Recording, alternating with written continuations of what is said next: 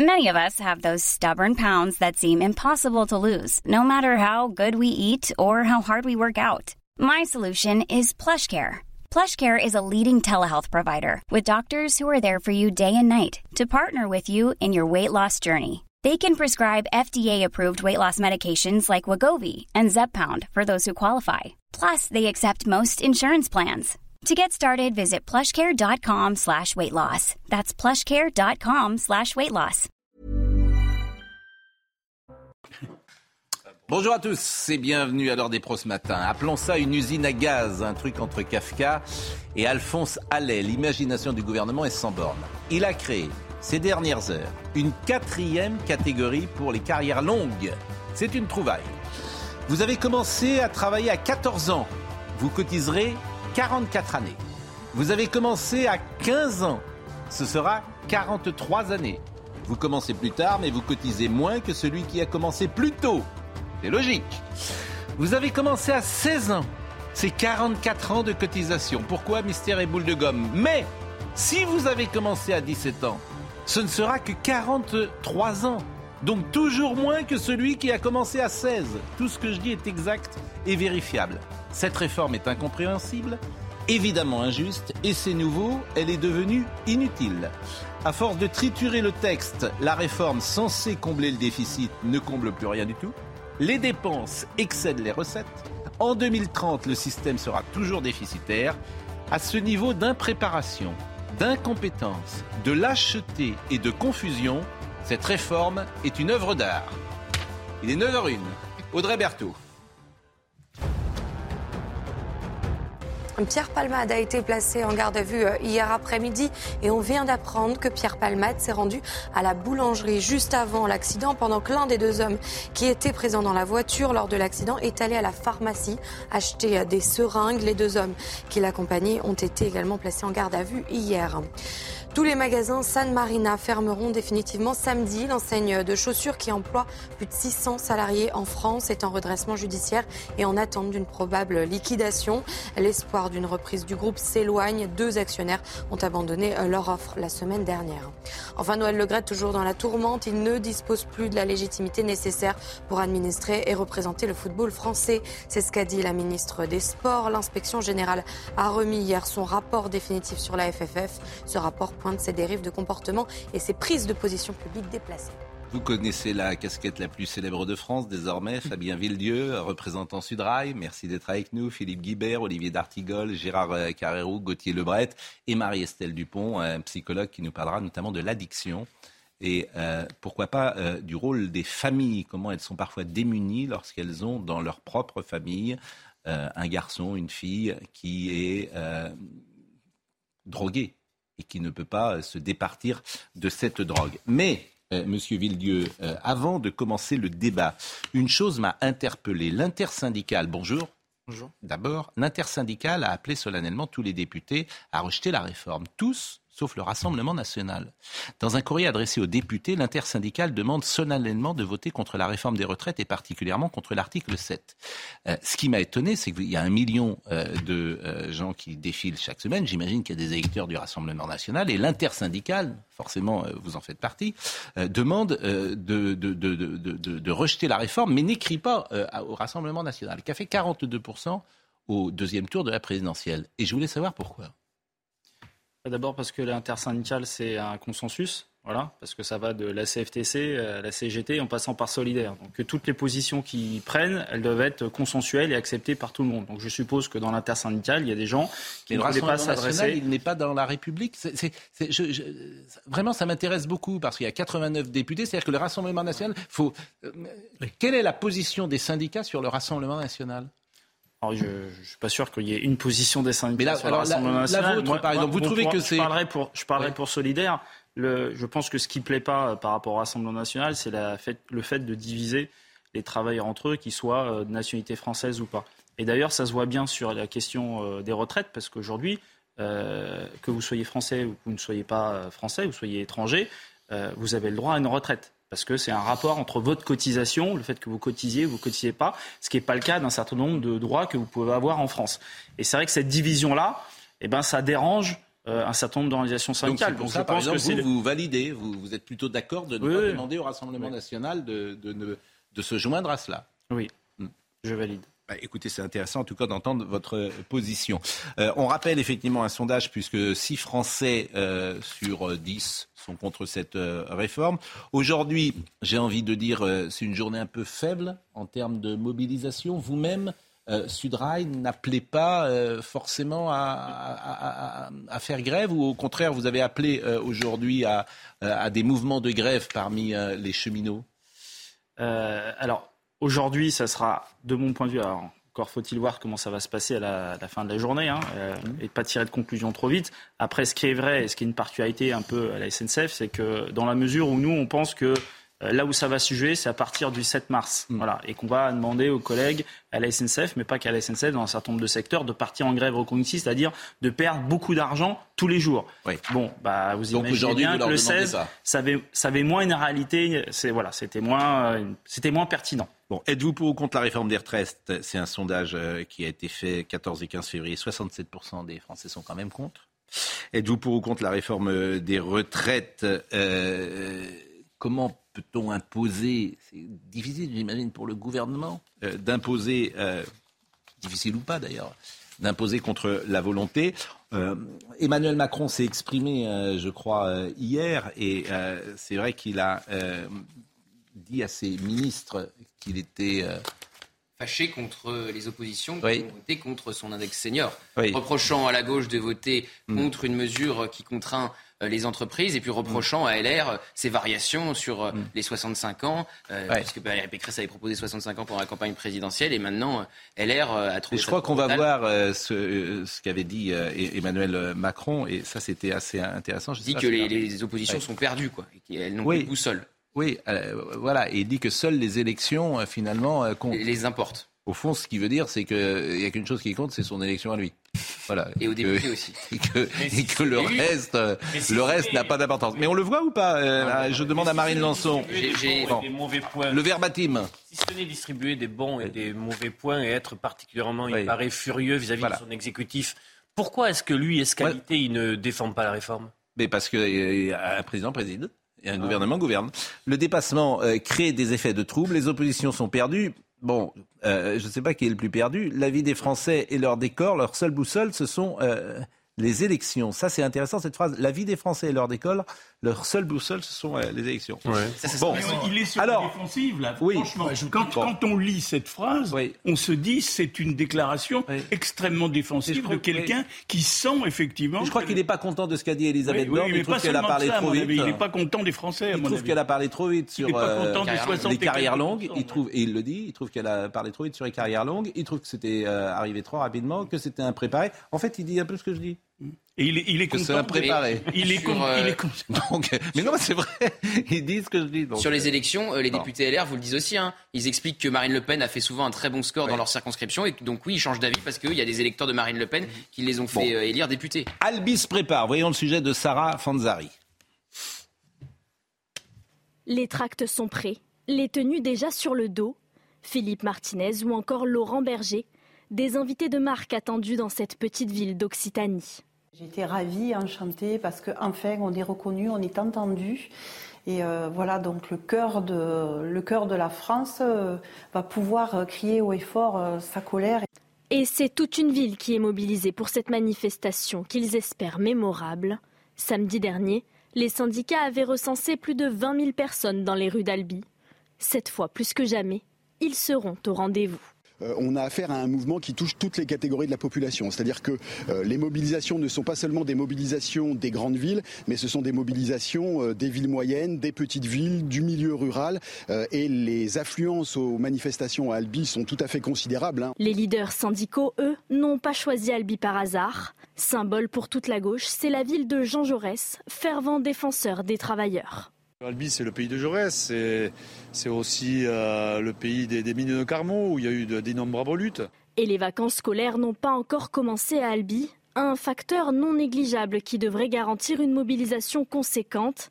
Au moins 30 000 personnes sont attendues aujourd'hui. Euh, ce qui est intéressant lorsqu'on vous reçoit, c'est euh, Fabien Villedieu, c'est d'avoir une remontée du terrain.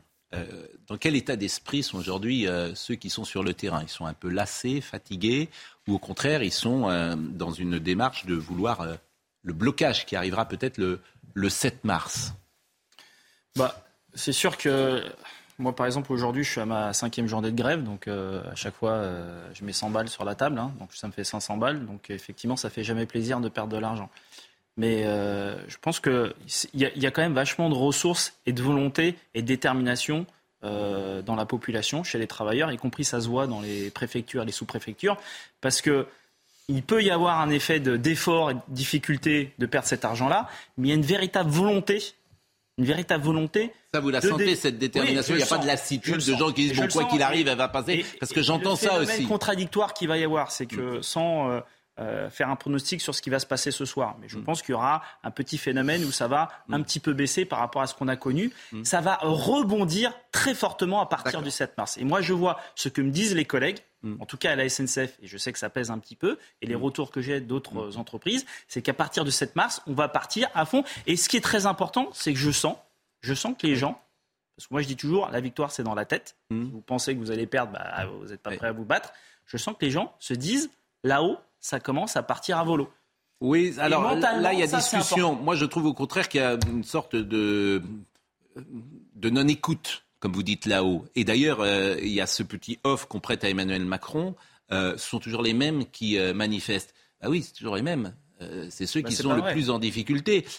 il y en a en tout cas sûrement, il y a un noyau dur. Mais je, j'ai interprété cette phrase comme une forme de mépris. Oui, c'est toujours les mêmes. Genre, je, je, trouve que ce n'est pas. C'est une nouvelle fois, ça nourrit l'idée de d'incompréhension d'un président de la République avec avec le, d'une déconnexion avec une certaine partie de la population. c'est méprisant, mais c'est profondément faux. Voilà, c'est profondément faux. Moi, je, j'invite les gens à aller voir en manifestation. Moi, je vois des gens qu'on ne voit jamais. C'est des gens, c'est ce qu'on appelle les primo-manifestants. Tout à fait. Donc en plus, c'est faux. oui, bien sûr. Mais vous avez raison en plus. Donc non seulement c'est méprisant, mais en plus c'est faux. Oui, je suis d'accord avec vous. et vous avez raison parce que moi-même, j'entends des gens qui euh, disent je n'ai jamais manifesté. Je l'entends. Donc on a un président qui, comme toujours, est déconnecté ou semble déconnecté d'une réalité du terrain. Mais les gens, ils je pense qu'il le voit de loin. Emmanuel Macron, c'est un acteur de cinéma. Parfois, pour, lui, pour eux, c'est quelqu'un qui est très loin, qui ne, comprend pas manifestement, qui n'est pas en phase directe avec, euh, avec... Moi, je l'invite souvent à écouter ou nos émissions ou d'écouter, je parle souvent des auditeurs ont la parole. Il devrait écouter euh, les auditeurs ont la parole. Oui, une question. Est-ce que l'intersyndical va vraiment être uni jusqu'au bout quand il va falloir entrer dans le dur? Parce que là, vous avez attendu visiblement que passent les vacances scolaires pour entrer dans des stratégies plus, plus difficiles, plus bloquante. Parce qu'il faut que vous vous bloquiez, parce que sinon la réforme va passer euh, à l'Assemblée, au Parlement. Est-ce que tout le monde va suivre dans vos troupes euh, syndicales, dans tous les syndicats? Bah, la, division syndicale, euh, certains la cherchent depuis un mois et demi, et pour l'instant, elle n'arrive pas. Voilà. on a, pour l'instant, elle n'arrive pas. Pour l'instant, elle n'arrive pas. Et, moi, le pari que je fais, c'est qu'elle va se maintenir, y compris quand vous voyez les communiqués aujourd'hui par rapport aux communiqués il y a un mois, il y a un durcissement. Moi, on m'aurait dit euh, alors, on peut penser ce qu'on veut de tous les syndicats, mais la CFTC, elle est euh, signée euh, un communiqué en disant bah maintenant faut durcir. Hmm. On m'aurait dit ça il y a un mois, je dis non mais hmm. c'est pas vrai. Et parce qu'il y a des compréhensions collectives où face justement un gouvernement qui reste borné, et eh ben il y a la nécessité. voilà, désolé, c'était facile, il fallait que je la fasse.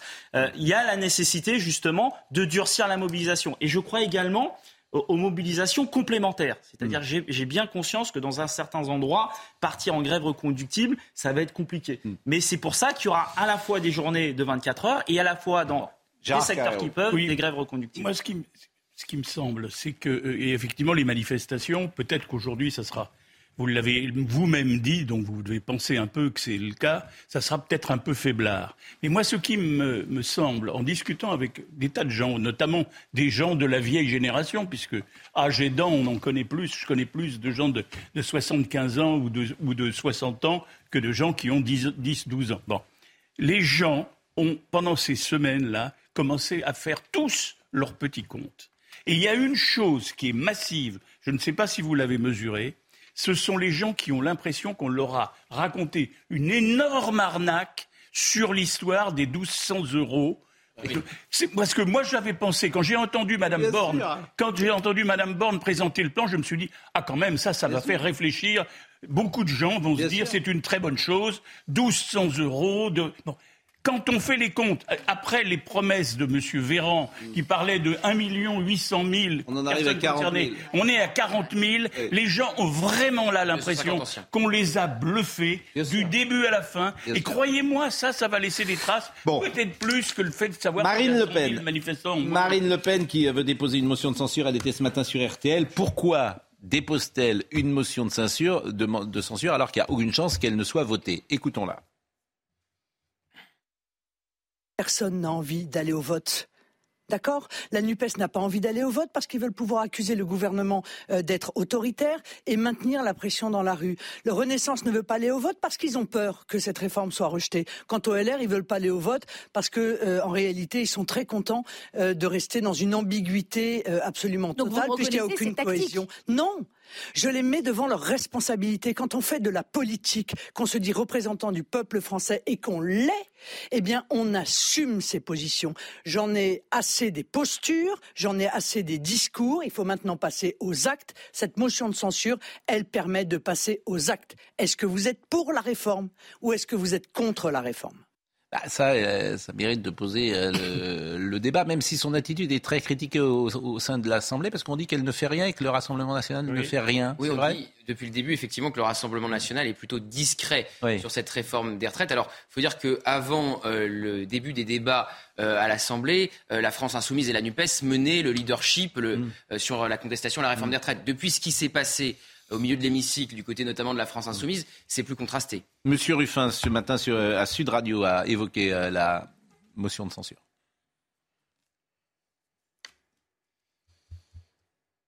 Le Rassemblement national n'existe pas dehors. Il n'est pas dans les manifs et il n'existe pas dedans. Il n'est pas dans les débats. Il propose pas d'autres sources de financement de la retraite. La seule chose qu'il vient dire, c'est les femmes doivent faire plus d'enfants. C'est tout. Donc à un moment, pour exister, il pose une motion de censure pour exister dans ce débat-là. Mais on sait d'avance qu'elle va faire pchit et même encore. Mais vous pourriez la voter avec le, Rassemblement national. Elle va venir, nous, elle va venir nous priver d'une demi-journée de débat supplémentaire et on en a déjà eu, euh, je sais pas, un gros paquet, 7, 8, 9 motions de censure dont on a vu que c'était de l'échec permanent. Tandis que sur, par exemple, le financement, la première partie du projet de loi, eh ben, euh, le vote, là, peut-être qu'il y a plus de suspense et on n'y aura pas droit. C'est nul. Ah, c'est nul. C'est nul. C'est pas notre boussole. Alors, d'une certaine manière, Marine Le Pen répond à M. Ruffin en lui disant que c'est le gouvernement qui doit être censuré. Le gouvernement a décidé un temps contraint, il a eu tort de le faire. La NUPES euh, a déposé 13 euh, 000 euh, ou 17 000, je ne sais plus, amendements qui fait que nous ne pourrons pas voter ce texte. Même aujourd'hui où ils envisagent de les retirer, ce qui prouve qu'ils ont eu tort d'ailleurs de les déposer, eh bien ça ne permettra pas de voter le texte. Comme nous ne pourrons pas le faire, eh bien moi j'offre la possibilité à l'ensemble des députés qui y sont opposés, dans le cadre d'un véritable référendum parlementaire, de dire oui ou non à la réforme des retraites.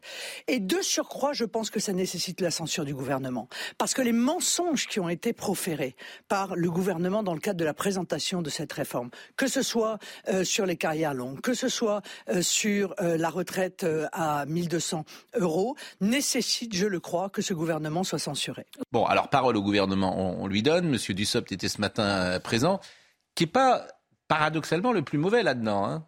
Parce que lui, il faut qu'il sorte les rames. C'est-à-dire que Madame Borne dit un truc, euh, il est obligé de sortir les rames derrière parce qu'elle dit quelque chose qui était, va trop vite. Donc lui, il, rame. Bon, et puis c'est vrai qu'il en prend tellement dans la figure qu'on a envie de le défendre un peu, euh, forcément, parce qu'il se fait même insulter euh, personnellement. Mais il avait dit hier quelque chose qui était incompréhensible. Alors là, il reconnaît que c'est incompréhensible. Il était avec Laurence Ferrari ce matin, mais ça ne peut pas être autrement, dit-il. Ce qui est étrange, mais bon, écoutons-le. Expliquez-moi si je me trompe. Si vous avez commencé à 15 ans, 17 ans et 20 ans, vous cotiserez un an de moins. Mais si vous avez commencé à 14 ans, 16 ans, 18 ans, rien ne change. Monsieur le ministre, on n'y comprend plus rien. Alors, je vais vous dire, c'est assez normal. Non, mais c'est pas normal. Et non, mais c'est assez normal, Parce que ce que vous décrivez là, et, la difficulté de ce que vous décrivez, la complexité de ce que vous mm. décrivez, ce n'est pas nous qui l'avons inventé, c'est le système qui a inventé. Les Français sont intelligents. Il suffit qu'on leur dise les choses de façon intelligente. Mais est-ce que j'ai dit l'inverse? Non. J'ai dit simplement que nous sommes dans un système de retraite qui a une complexité sans nom, qui a toujours été. Alors expliquez-moi. Deux points, et pour essayer d'être aussi euh, direct que possible. D'abord la question de la durée de cotisation. Tout le monde réagit depuis maintenant 15 euh, jours en faisant comme si la durée de cotisation c'était un, plafond. Ça n'a jamais été un plafond. Quand vous parlez aux Français, justement, quand les Français parlent, quand nous-mêmes nous parlons de notre retraite, Mhm. Nous disons, euh, il me faut cotiser actuellement 42 ans, demain 43 ans, au minimum, pour avoir droit à une retraite à taux plein. C'est un plancher. Et puis, il y a un système de carrière longue qui a été créé en 2003. Et effectivement, quand vous êtes carrière longue, si vous commencez à travailler tôt, mhm. si vous cotisez 5 trimestres avant tel ou tel âge, mhm. vous pouvez partir plus tôt. Qu'est-ce qui se passe? Si vous avez commencé à travailler avant 16 ans, mhm. si vous avez cotisé 5 trimestres avant 16 ans, c'est de plus en plus rare. Qui est rare. Et c'est tant mieux. Ça existe. Ça existe encore, mais c'est tant mieux que ce soit rare, parce que ça signifie qu'on va plus longtemps à l'école et c'est très bien comme ça. Vous pouvez partir à 58 ans, on ne le touche pas. Si vous avez commencé à travailler avant 18 ans, donc entre 16 et 18 ans, vous pouvez partir à 60 ans. Si vous avez commencé à travailler entre 18 et 20 ans, vous pourrez partir à 62 ans, à condition d'avoir vos 43 années de cotisation au moment de votre date anniversaire. C'est une vraie simplification et nous, et nous faisons, c'était d'ailleurs une demande du groupe républicain, nous faisons une quatrième marche pour dire que dans, une, dans, un moment de notre histoire où l'âge légal va être un peu plus élevé, ceux qui ont cotisé 5 trimestres avant 21 ans doivent pouvoir partir à 63 ans s'ils ont leurs 43 années de cotisation. Mhm. C'est une vraie protection que nous mettons en œuvre. Je vous assure, j'ai rien contre personne. Mais on dirait un, sketch. On dirait un sketch de Coluche. C'est un sketch. Une souffrance. C'est l'histoire d'un souffrance. Là. Mais ça, c'est un, un, drame de la politique. Vous voyez ça, parce que c'est pas lui d'ailleurs le responsable, c'est le système. Euh, c'est un drame de la politique. C'est-à-dire que la politique, c'est parler aux gens. C'est arriver fait, et dire quelque chose de très clair. Incarné. Et qui soit compris par. C'est porter un imaginaire. Alors, vous, si vous êtes ministre du Travail demain, sur les carrières longues, non mais parce que moi, je veux la, solution alternative. Moi, j'ai l'impression qu'on pourrait dire tout simplement, tous ceux qui ont commencé à moi, avant 20 euh, ans, ben tous ceux qui ont commencé, ben, ils n'auront que 40 ans ou 41 ans de euh, hum. cotisation, et puis basta. Tout le monde comprend de ce que je dis, c'est clair. Pourquoi on ne le fait pas? Pourquoi c'est pas possible? Je n'ai pas la réponse. Pour un coût financier. Exactement. C'est tout. Pour euh, l'équilibre financier, qui n'existe plus d'ailleurs. C'est le tableur Excel qui existe. Les dernières concessions. Ils ne veulent pas. Après, les gens qui ont travaillé à 15 ans, on va avoir 44 ans de cotisation. Ce qui est... 43, 15 ans. Ah oui. Et c'est 16 ans, 44 ans. Absolument. Et, 14 ans, 44 ans. Mais à partir du moment. Les gens qui ont commencé à 14 ans, il n'y en a pas beaucoup. Pascal, Pascal Pro, à partir du moment où ils ne veulent jouer que sur les limites d'âge pour les, le financement, ils excluent toute autre réflexion, on l'a vécu hier à l'Assemblée, sur d'autres sources de financement, ils se sont mis dans ce piège. Mais, mais enfin, je ne sais pas. Moi, c'est vrai que c'est assez pénible à, moi. Parce que il est sympathique. Tu as envie en plus de l'aider, Monsieur Dussopt. il, est il a l'air sympathique. mais... Comme disent les enfants, il est au bout de sa vie. Tu as, l'impression. En fait, il y avait quand même deux, deux arguments qui mettaient en le sucré là qui mettait en avant sur la réforme, c'était les 1200 euros, bah, ça fait pchit. Voilà. Et puis là, le deuxième, c'est la carrière longue. Et franchement, la carrière longue, euh, moi j'ai beau. Euh, pourtant, je bosse hein, le, sujet. Euh, pour suivre, c'est très compliqué. Donc finalement, les deux arguments, le sucré, j'ai peur que personne n'y comprenne rien. Quoi. c'était le sucré. Voilà, le sucré. Par contre, le salé, ça, tout le monde a compris. Quoi. Oui, oui. Ah, oui, C'était les mesures qui allaient dans, voilà, dans le bon ah, sens. le hein. sucré. Oui. Et le salé, bah, c'était. Euh, vous restez encore quelques secondes avec nous Vous avez. Oui, il n'est pas lâché. Il n'est pas lâché. À 11 heures. ah, bah, lâché. Bon. Alors, on recevra tout à l'heure pourquoi les hommes tombent toujours sur des emmerdeuses. Oula. Euh, oh, ça, ça part bien. C'est Fabien Delettre qui a écrit ça. Et, euh, il a, et euh, pourquoi les femmes tombent toujours sur des connards. Ah. Donc, euh, ah. c'est un petit livre. Donnez-moi ça tout de suite. C'est un petit perspective, c'est intéressant. Alors, c'est un petit livre, euh, je, je, pourrais vous le dire. Euh, alors, effectivement, il y a, si, si, tu perds ta chérie dans un centre commercial, pas de panique, il te suffit d'aborder une jolie femme et dans les 10 secondes qui suivent, la tienne débarquera. Bon, bah, c'est vrai dans l'autre sens, hein. Ah bon? Bon, alors dans l'autre sens, je retourne. Quand un homme te dit que tu peux l'appeler quand tu veux, c'est sûrement vrai. En revanche, il ne te dit pas qu'il allait répondre. Bon, voilà, c'est des petites choses comme ça. Euh, on marque une pause. On va parler évidemment de Pierre Palmade. On parlera également aujourd'hui euh, de la Fédération française de football, forcément, avec le président euh, Noël Legrette qui est mis en difficulté. À tout de suite. Il est 9h30, Audrey Berthaud. Gérald Darmanin était aux côtés euh, des policiers pour lutter contre le trafic de drogue. Le ministre de l'Intérieur s'est rendu à Nanterre dans les Hauts-de-Seine. Cette visite survient quelques jours après la découverte d'un règlement intérieur pour des habitants du quartier Pablo Picasso. Le ministre a organisé une opération spéciale hier soir à ce sujet. Des promesses pas toujours tenues dans le lait infantile. Une étude montre que les arguments vantés par les laits artificiels ne sont fondés sur aucune recherche scientifique solide. Certains industriels mettent en avant les bienfaits pour le développement du cerveau du bébé ou encore sa croissance, mais selon les autorités sanitaires, pour les bébés, il n'y a rien de mieux que l'allaitement maternel. Enfin, l'actrice Raquel Welch, icône hollywoodienne des années 60, est décédée hier à l'âge de 82 ans. Elle était connue notamment pour son rôle dans Un million d'années avant Jésus-Christ. Elle était apparue dans plus d'une trentaine de films au cours de sa carrière. Elle avait notamment tourné avec Jean-Paul Belmondo ou encore Frank Sinatra. ce que souligne le moment qu'on vit, c'est l'incapacité de ceux qui nous gouvernent à produire des textes simples et compréhensibles. Par exemple, si tu fais une démarche des retraites, une réforme des retraites, tu peux, on va leur soumettre des idées puisqu'ils ont du, mal. Bon, tu peux dire, les cadres, les cadres, vous bossez jusqu'à 64 ans et les autres, on ne touche à rien. Ça, c'est clair. Je ne sais pas si c'est bien ou pas, mais au moins, c'est clair. Donc, on considère que quand tu es cadre, c'est plus facile. Vous, vous êtes cadre? Non. Bon. Ah, dans ma retraite, hein, vous vous échappez. Non, vous avez le droit de partir plus tôt. Mais vous voyez ça, par exemple, ce que je dis là, c'est simple. C'est simple. Alors je ne sais pas, moi j'ai jamais travaillé dans l'État, je ne sais pas si on peut mettre ça en musique avec les petits hommes gris. Que tu dis ça à un petit homme gris, cadre, non cadre, oh il est trop simple lui. Non mais Pascal. Non mais vous qui avez travaillé dans l'État, ce que je dis par exemple, c'est possible ou pas? Oui, c'est possible, mais ils vous répondront que ça ne rapporte pas assez d'argent pour équilibrer le. C'est ça que vous répondront les petits hommes gris. Ce sur quoi ils ont pas. Vous êtes sûr Parce que les cadres, ils cotisent plus? Eh bien, vous mettez les cadres 65 ans. Vous les faites bosser, les cadres. Mais oui. Mais ça ne change rien pour les cadres, hein, que ce soit 64 ou 65. Vous les faites bosser. Puisque eux, ils sont pas. je veux dire, la, pénibilité d'un un comptable et cadre, par exemple, toutes ces professions-là. Bon, bah, ils, peuvent bosser peut-être plus que des gens qui font des métiers euh, plus pénibles. Bien sûr. Mais vous qui avez travaillé dans les sphères de l'État, dans les rouages de l'État, qui avez connu ces hommes dont on parle parfois, les petits hommes gris. Mais non, mais c'est cette réforme a une ambition financière.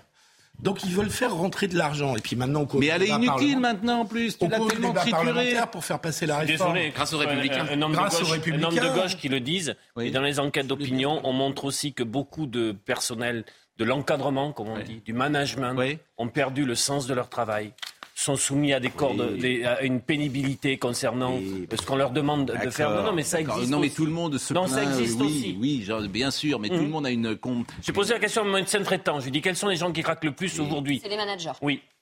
Et ça a explosé pendant non, non, mais je le dis, Pascal, certains doivent nous écouter et se dire.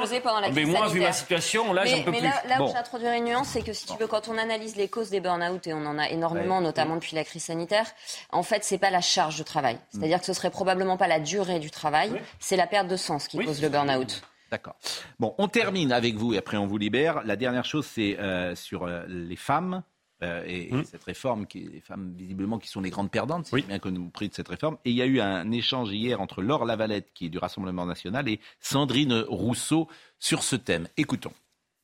La natalité est la grande absente avec la productivité d'ailleurs de votre réforme des retraites, qui est quand même aberrant parce que, on le sait, euh, aucune ambition sociale de ce pays n'aurait euh, pu être faite si nous n'avions pas eu une natalité florissante. Je remercie la gauche d'arrêter de culpabiliser les femmes qui veulent, figurez-vous, de leur plein gré avoir euh, des, des enfants.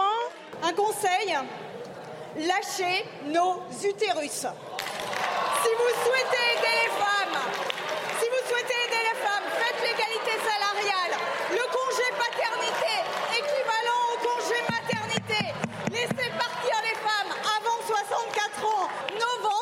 sont pas la variable d'ajustement de votre réforme des retraites. Pourquoi ça vous fait sourire, euh, Marie-Estelle Dupont Non, je ne peux pas le dire. C'est, de c'est pas de ma faute. Ah, bon, alors parce que vous êtes dissipé en plus. Voilà, la classe est agitée. Bon, rien à. Ça restera entre nous. Euh, rien à dire sur cette séquence On a terminé Bon. Merci. On a élevé le débat là. Non, non, merci, mais on a d'autres idées.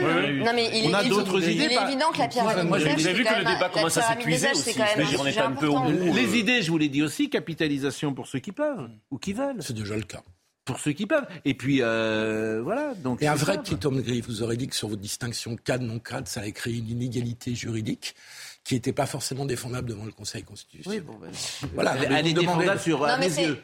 Mais bien, je vous dis pas le contraire. Non, mais c'est quand même dommage que quand on aborde la question de la pyramide des âges et de la, et de la natalité et de la désincitation des Françaises, parce qu'il y a quand même 30% des jeunes femmes qui n'ont pas du tout envie d'avoir d'enfants, Oui. euh, ça soit immédiatement catégorisé extrême droite. C'est une réalité euh, factuelle et mathématique. Eh oui, mais À un moment donné, il va falloir parler des modes de garde et de comment on combine une carrière et des enfants. Il y a quand même un problème. dernier mot. Il y a quand même Et on parle de Pierre Palmade ensuite. Il y a quand même un problème en termes d'égalité euh, salariale, ça c'est vrai. C'est Oui. une véritable problématique et qu'on a, qu'on a du mal à résoudre. Et par ailleurs, au niveau d'un certain nombre de postes de travail, euh, il y a des aménagements de postes qu'on doit faire, y compris pour les femmes. Moi, j'ai un métier conducteur de train, il y a 1% de femmes. Donc 99% d'hommes. Voilà. Oui, mais faut Parce que Pourquoi? Parce qu'on ne dort pas tous les soirs à la maison, parce que c'est les horaires décalés, parce qu'il y a une image aussi du cheminot, euh, voilà, la bête humaine. euh, vous avez- mais ça, c'est peut-être Voilà, à, et ça- à- et à ça- la SNCF de recruter mais, mais ça, ça, évidemment, c'est à la SNCF, c'est des aménagements qui doivent, qui doivent être mis en place, justement pour que tout le monde puisse s'y retrouver. Donc là, il y a quand même une responsabilité des employeurs à avoir. Et ça, c'est quand même des choses qu'on doit po- pointer. On n'est plus dans les années 30 ou 40. Il faut des aménagements qui soient faits pour que tout le monde puisse s'y retrouver, y compris dans les horaires décalés, y compris avec des euh, métiers qui sont euh, dans l'image euh, qu'on peut avoir, une image Bon, il y masculine. a beaucoup de femmes qui sont conductrices de bus. Moi, j'en vois Oui, beaucoup. oui, en c'est vrai. Hein, Il y en a vrai. plus hein, de conductrices de Oui, bus que de. Il y a des efforts qui sont faits, Bon. mais il faut aller encore plus loin. Bon, Assemblée Générale ce matin, Gare de Lyon toujours Oui, là, à 11h. À Sudrail. Bon, bah, Tout le monde, écoutez, il y aura tous les syndicats. Eh ben, écoutez, je sais pas, moi j'aimerais une petite souris pour savoir ce que vous vous dites Il y en a plein à. Lyon en plus. Bah, là, on va beaucoup parler de la grève reconductible du 7 mars. Bah, merci en tout cas. Merci beaucoup. Euh, nous ouvrons le dossier Pierre euh, Palmade euh, avec euh, Sandra Buisson va entrer dans une seconde euh, et va prendre la place de Monsieur Villedieu. Mais on voit le sujet de Vincent Farandez qui euh, nous donne les dernières informations et Sandra est là dans une seconde. Transféré à l'hôpital de Melun en Seine-et-Marne, Pierre Palmade a également été placé en garde à vue à 13h55 hier. Son audition devrait éclairer plusieurs zones d'ombre. Pourquoi a-t-il pris le volant alors qu'il avait consommé une forte quantité de cocaïne? Pourquoi sa voiture a-t-elle dévié sur la voie de gauche? Ou encore, quel rôle ont joué ces deux passagers? Mais mardi, la sœur du comédien a déclaré que Pierre Palmade ne se souvenait plus des circonstances de l'accident. L'une des deux personnes soupçonnées de s'être enfuie de la voiture de l'humoriste a été interpellée hier à Clichy-la-Garenne, dans les Hauts-de-Seine, ainsi que la femme qui l'hébergeait. Il s'agit d'un Marocain âgé de 33 ans. Le deuxième homme a été placé en garde à vue à la fin de la journée. À 34 ans, il est connu de la police pour des affaires liées aux stupéfiants. Ils devront s'expliquer notamment sur les heures précédant l'accident, celles d'après et les raisons de leur fuite. Bon, Sandra Buisson, qu'est-ce qu'on sait euh, de plus euh, ces dernières heures? Alors la dernière information, c'est euh, que la garde à vue du premier homme interpellé et suspecté d'être le, le passager, hein, qui a été interpellé à, à Clichy hier matin, a été prolongée. Donc visiblement, il y a besoin d'approfondir un petit peu ses déclarations sur ce qui s'est passé. On sait que son témoignage et celui de l'autre passager seront essentiels pour savoir ce qui s'est passé au moment de l'accident, puisque selon les, dernières infos que nous avions euh, de l'entourage de Pierre Palman, il ne se souvenait pas du moment euh, de euh, l'accident. Les autres informations qu'on a, c'est on a un petit peu plus de renseignements sur ce qui s'est passé avant l'accident, c'est-à-dire ce qu'était parti faire Pierre Palmade avec ses deux passagers quand ils ont décidé de prendre cette voiture et d'aller euh, euh, dans la ville d'à côté. Donc, selon euh, les journalistes de, de- de terrain qui ont, qui ont pu euh, investiguer, il était euh, euh, allé, lui, euh, chercher, il est passé à la boulangerie et de son côté, un des deux passagers est allé euh, à la pharmacie euh, euh, chercher des seringues. Ça, c'était quand? Ça, c'était juste avant l'accident. C'était la course qu'ils allaient faire.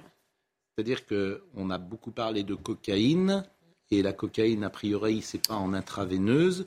Donc euh, les seringues, c'est pour d'autres produits Alors, on de sait drogue. que d'autres produits, euh, de toute façon, alors euh, drogue ou su- médicaments de substitution qui auraient été dilués, en fait, lui était positif à la cocaïne. Mm. On sait qu'il en avait pris une importante quantité peu avant de prendre la voiture. Mm. En revanche, il avait aussi, dans son examen toxicologique, des dérivés de cocaïne dans le- dans l'organisme. Mm. Et par ailleurs, au domicile, pas de drogue de cocaïne pure retrouvée, mais d'autres substances qui sont encore en cours d'analyse. Et on sait aussi que dans la voiture, il n'y a pas de drogue.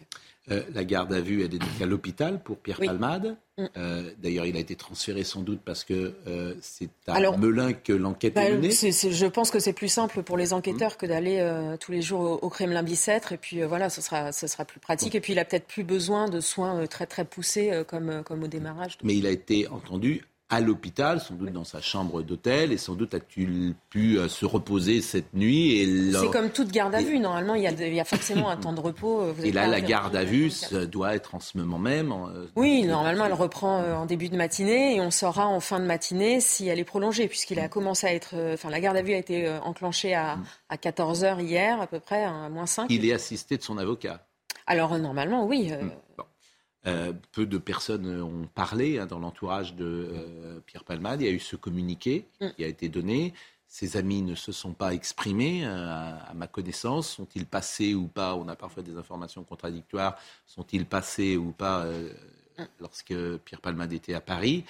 En tout cas, pour le moment, peu de gens euh, s'expriment dans l'entourage, euh, hormis ce communiqué qui avait été. Oui, oui, de, ce communiqué de, sa sœur, qui n'était pas obligatoire, mais qui, avait le mérite, effectivement, de, donner son premier sentiment et puis ce qu'on a appris dans son entourage, son, premier positionnement sur les faits. je voulais qu'on écoute l'avocat des familles qui était hier à RTL et qui donnait des informations sur l'état euh, des blessés. Mais avant cela, peut-être, je vous propose d'écouter le procureur euh, de Melun.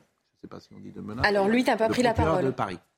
Ah, sur RTL, c'était la procureure de Paris, qui a pris euh, la parole parce qu'effectivement, certains disent comment sera jugé M. Palmade, est-ce qu'il aura des avantages ou pas, et elle a voulu préciser les choses. Certains s'inquiètent d'une sorte de traitement de faveur du comédien dû à sa notoriété. Pouvez-vous nous dire clairement ce matin sur RTL que Pierre Palmade sera jugé comme n'importe quel Français? Alors, bien sûr qu'il sera jugé comme n'importe quel Français et il n'y a absolument aucun traitement de faveur au regard du produit utilisé ou de la personnalité euh, qui pourrait être concernée par cet usage de produits stupéfiants les choses de ce point de vue euh, sont, claires. Alors écoutez, l'avocat, on l'a écouté hier euh, déjà, mais il donnait des, des informations et c'est vrai que ces informations sont euh, saisissantes. D'abord, qu'est-ce que vous pouvez nous dire de leur état de santé à l'heure où l'on se parle? Alors euh, des trois et peut-être même des quatre parce qu'il y a un bébé qui est euh, décédé, qui est, euh, qui est qui est mort à l'heure où je vous parle. leur état de santé, il est catastrophique. On a une une passagère qui était à l'avant, qui a perdu son bébé, qui a des séquelles physiques et psychologiques extrêmement importantes, et on a toujours deux de c'est le conducteur et le passager arrière, le petit garçon, qui sont aujourd'hui encore en service de réanimation. Toujours dans le coma tous les deux? Alors on ne sait pas s'ils sont euh, dans le coma, mais ils sont encore en service de réanimation aujourd'hui. Mais est-ce que le pronostic vital de ces deux blessés est toujours engagé? Alors les informations euh, nous viennent de façon euh, extrêmement parcellaire. les informations que j'ai aujourd'hui, à l'heure où je vous parle, c'est que le petit est intubé, il se nourrit par voie de sonde, il ne peut pas prendre de la nourriture comme tout à chacun, et le père, le conducteur, a de multiples fractures, il a le corps complètement euh, euh, déchiqueté. Euh, en tout cas, il a les os brisés. Il a subi entre 5 et 7 opérations en 3-4 jours, donc ils sont très mal en point. Et dans les informations que vous avez données hier, il y a ce que vous avez dit de cet enfant et qui est défiguré, avez-vous dit et cette information, vous la tenez de sa mère. Exactement. J'ai eu euh, la maman euh, de cet enfant de 6 ans, qui est par ailleurs la femme du conducteur, mmh. qui aujourd'hui a un mari en service de réanimation, qui a un fils en service de réanimation. Et euh, cette maman m'expliquait que il avait la mâchoire complètement détruite, ce qui l'empêche de, de, de, de, de manger, de se nourrir, de boire. Et effectivement, elle m'a parlé d'un visage qui était défiguré. Il est inconscient de toute façon pour le moment. Alors pour l'instant, il est inconscient, oui. Marie-Estelle Dupont, euh, vous êtes psychologue et vous recevez euh, dans votre cabinet euh, des gens qui souffrent de la cocaïne, soit qu'ils en prennent, soit, et c'est ce qui m'intéresse ce matin, qu'ils soient proches d'un drogué. Et dans ces cas-là, pour les familles, c'est quasiment mission impossible. Parce que vous ne pouvez pas faire interner votre fils, votre sœur, votre père ou votre mari. Vous ne pouvez pas. Ça dépend. Il y a trois types d'hospitalisation. compliqué. Il y a l'hospitalisation volontaire, l'hospitalisation à la demande d'un tiers et l'hospitalisation d'office. On peut éventuellement, dans le cas de mise en danger, euh, notamment euh, chez des personnes qui par ailleurs ont des conduites auto-agressives, euh, faire une hospitalisation à la demande d'un tiers. mais, vous devenez le mauvais objet, c'est-à-dire que vous êtes celui qui a, mm. qui a persécuté en faisant hospitaliser. C'est une des difficultés pour les familles puisque la prise de drogue aggrave la paranoïa. Mais Noémie Schulz faisait un parallèle entre l'affaire Palmade et l'affaire Erlanger qu'elle suit où cette jeune femme qui a mis le feu, sa famille raconte à la barre que depuis 30 ans, elle est démunie, elle ne sait pas quoi faire. Parce que vous venez de parler de paranoïa et vous avez euh, raison. Hier, moi, j'avais un témoignage d'une femme qui dit, euh, dans notre famille, il y a un garçon qui prend de la cocaïne de manière XXL depuis des années. Son cerveau, évidemment, est, est entamé. Sa paranoïa est extrêmement grande. Sa violence est inouïe. Et on ne sait pas quoi faire. On ne peut rien faire. Et en plus, il n'y a pas de solution parce qu'il ne s'en sortira jamais, parce qu'on ne peut pas s'en sortir à un certain niveau de cocaïne. Vrai ou faux? Bah, En fait, si vous voulez, l'addiction, vous savez que c'est un terme qui vient du droit. C'est une contrainte par corps entre un fief vassal et un fief dominant. C'est-à-dire que l'addiction, c'est vraiment quelque chose qui vous contraint avec des éléments d'habituation, c'est-à-dire qu'il faut augmenter la dose pour arriver au même résultat avec le temps. Et il y a évidemment une dimension de déni et de mensonge. C'est-à-dire que la grande difficulté pour la famille, ça va être d'abord de faire accepter à l'individu qu'il a besoin d'aide, qu'il va mal, puisque la drogue vient masquer son mal-être et lui donner une illusion de toute puissance, et notamment la cocaïne. C'est pas tellement la cocaïne, contrairement à l'héroïne ou à d'autres drogues, c'est pas tellement une accroche biologique. Vous n'êtes pas dépendant biologiquement comme avec l'alcool très vite, mais vous êtes dépendant psychologiquement parce que vous vous sentez rapide et intelligent, et c'est évidemment très déprimant quand les effets euh, diminuent. Donc la première étape, c'est de lui faire admettre qu'il a besoin d'aide. Ensuite, c'est d'avoir un, diagnostic psychiatrique pour voir s'il y a des, des comorbidités. Est-ce que la prise de drogue vient masquer un état psychotique? Est-ce qu'il y a d'autres conduites à risque, etc. Et puis un diagnostic psychologique sur le type de personnalité. Encore une fois, est-ce qu'on est sur quelqu'un de borderline, sur quelqu'un euh, qui est en dépression et qui masque sa dépression de cette manière, ou sur quelqu'un qui cache une psychose? Les jeunes qui prennent beaucoup de cannabis, parfois, ils, vont avoir une bouffée délirante et on s'aperçoit que c'est une porte d'entrée dans la psychose. Euh, donc ça, c'est la première chose. Après, il faut un soutien social pour la famille parce que la fratrie, il y a l'enfant symptôme, il y a l'enfant qui est malade d'addiction, mais il y a les autres enfants. Et en fait, les autres enfants, ils n'en peuvent plus. Et moi, souvent, en consultation en libéral, je n'ai pas le drogué. J'ai ses frères et sœurs qui n'en peuvent plus. Parce que les parents sont au bout du rouleau, ils s'engueulent, voire ils se séparent. Euh, que les grands-parents prennent la fuite parce qu'ils sont démunis. Et puis tout le problème de la psychiatrie en France, c'est que les hospitalisations sont parfois très très bien, mais il y a l'après. Et quand le jeune est lâché dans la nature, quelle que soit l'addiction, y compris la boulimie, en fait, il est exposé à un monde où tout est accessible. Et donc là, je pense qu'il y a une vraie réflexion à mener, notamment sur pourquoi est-ce qu'on veut tellement dépénaliser Il faut peut-être leur laisser des zones où transgresser c'est puni par la loi pour venir en aide aux familles. Vous voyez ce que je veux dire? Je, je, vois surtout et je suis inquiet et j'aimerais que ce discours passe euh, le plus souvent dans les médias parce que les familles, d'abord, ça, ça, pourrait les aider et surtout, euh, lorsqu'on a un enfant qui commence à avoir ce type d'addiction, de pouvoir réagir euh, immédiatement parce que j'ai peur qu'après ce soit C'est extrêmement coûteux financièrement, c'est beaucoup de mensonges, c'est des fugues, c'est des nuits dehors, aller chercher, à appeler la police. C'est vraiment un carnage pour les familles. Et, et cet angle-là, depuis 3-4 jours, c'est pour ça que je voulais que vous interveniez, parce qu'il a peu été développé. On parle évidemment, on a beaucoup parlé. Et alors, il y, a quelque chose dont on n'est pas conscient, c'est que depuis une vingtaine d'années, chez les jeunes, de plus en plus jeunes, on a des phénomènes de polytoxicomanie. C'est-à-dire qu'ils prennent pas juste de la coke en boîte, mm. c'est associé à du MDMA pour faire euh, de, effectivement euh, des, des, partouzes, à de l'alcool. Et ces polytoxicomanies sont très très compliquées à prendre en charge. Mais, mais, me remonte, moi, Pour autant, on n'a pas que des échecs thérapeutiques. Hein. Me remonte des informations que c'est devenu monnaie courante de se droguer.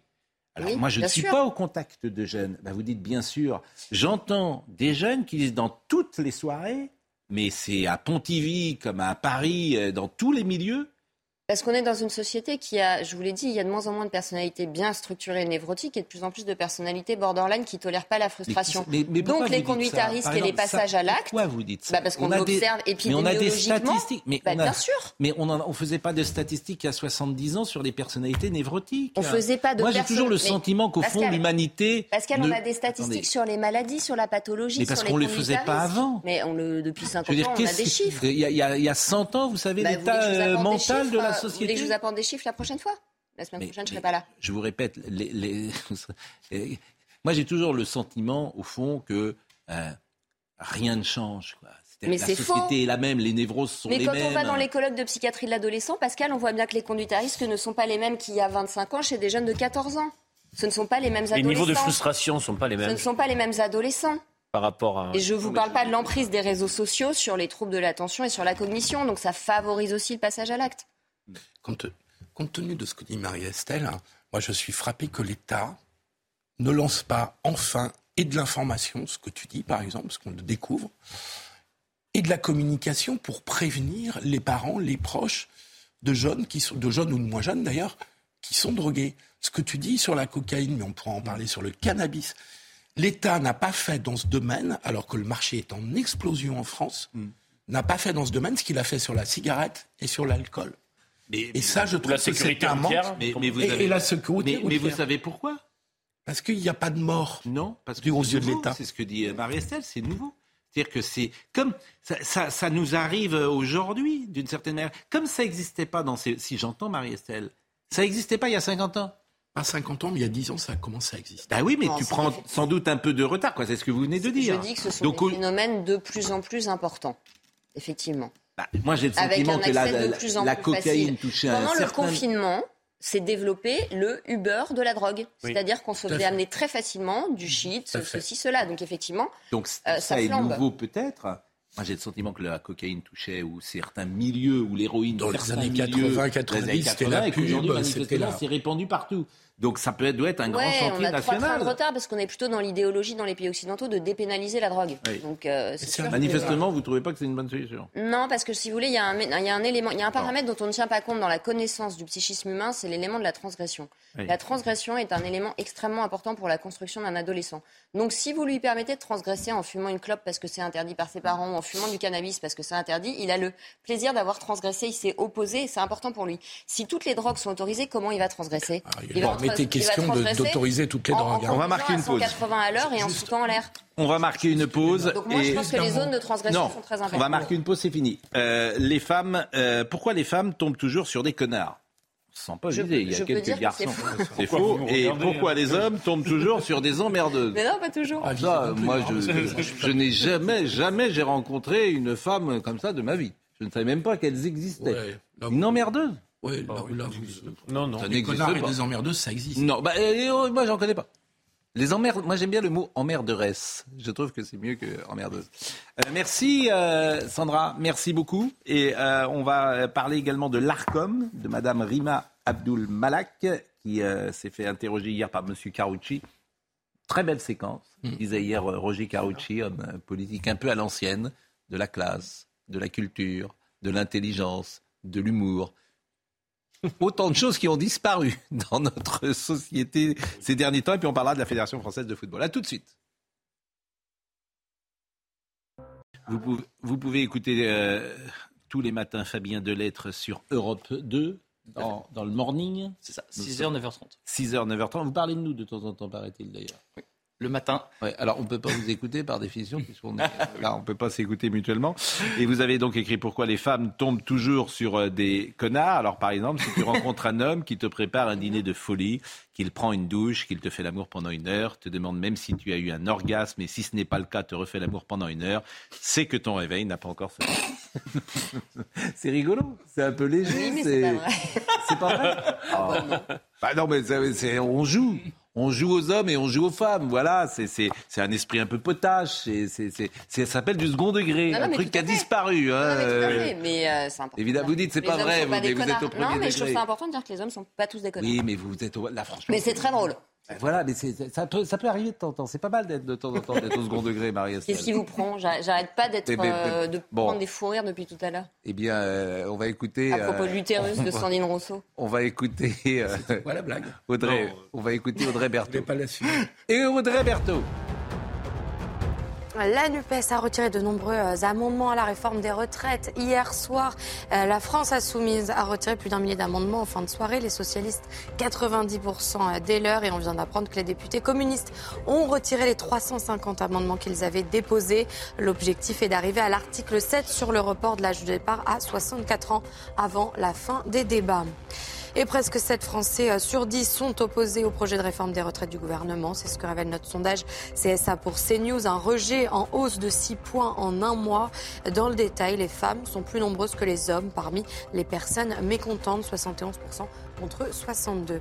Enfin, Elisabeth Borne, élue personnalité politique de l'année 2022. Le trombinoscope annuaire professionnel a décerné ses récompenses ce matin. Elle succède à la présidente de la région Île-de-France, Valérie Pécresse, qui avait reçu ce prix en 2021, et à la maire de Paris, Anne Hidalgo, lauréate en 2020. Fabien Roussel, Gabriel Attal et Aurore Berger ont également été sacrés. Fabien Delettre, bonjour. Bonjour. J'ai cité une phrase des les femmes tombent toujours sur des connards. Euh, par souci d'égalité, je vais citer une femme, une phrase les hommes tombent toujours sur des emmerdeuses. Si un jour ta femme se fait piquer sa carte bancaire, un conseil, ne fais pas opposition, le voleur dépensera toujours moins que ta femme. bon, c'est mignon. Oui, voilà. évidemment, c'est faux aussi. C'est faux aussi. Mais ça, c'est vous qui avez tout écrit ou vous avez piqué, euh, faire une sorte de rassemblage Alors, comme je, comme je le dis, euh, moi je suis pas sociologue, hein, donc c'est plus des blagues que j'ai toujours entendues. Aussi, c'est des, propos que j'ai entendus en soirée, notamment de la part de pas mal euh, de copines féminines, hmm. qui disaient notamment ouais, Je suis toujours tombé sur un connard. Et je me suis dit, il y a quand même un problème. Pourquoi elles tombent toujours sur des connards Et c'est là-dessus que je me suis dit que ça pouvait être rigolo de commencer à compiler toutes les, bonnes phrases et les, anecdotes. Alors maintenant, le, connard a été remplacé par pervers narcissique. Vous pouvez pas mm-hmm. entendre une femme euh, qui disent qu'elle n'est pas sortie avec un pervers ou qu'elle sort avec un pervers narcissique. T'as envie de leur dire non, c'est simplement un mec. C'est égoïste, il pense qu'à lui. Il, est lâche, il, est, il est lâche, etc.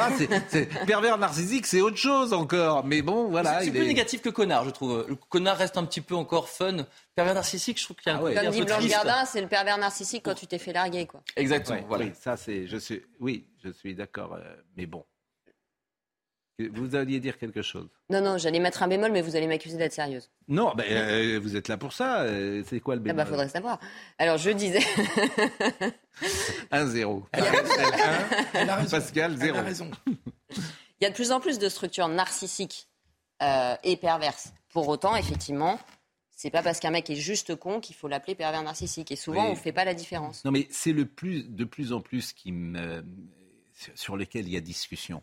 Parce que j'entendais, par C'est ce que j'explique dans, dans un de mes livres. Hein. Hmm, c'est que je dis que très souvent, on accuse l'autre d'être toxique dans un couple, alors que c'est la relation qui est devenue toxique. Oui, mais ce que je veux vous dire, j'entendais, euh, j'entendais un témoignage dans le théâtre du père de Sacha Guitry, Lucien Guitry. Bon, toutes les jeunes femmes qui arrivaient au théâtre, pour jouer, elles étaient obligées de passer dans son lit. Bon.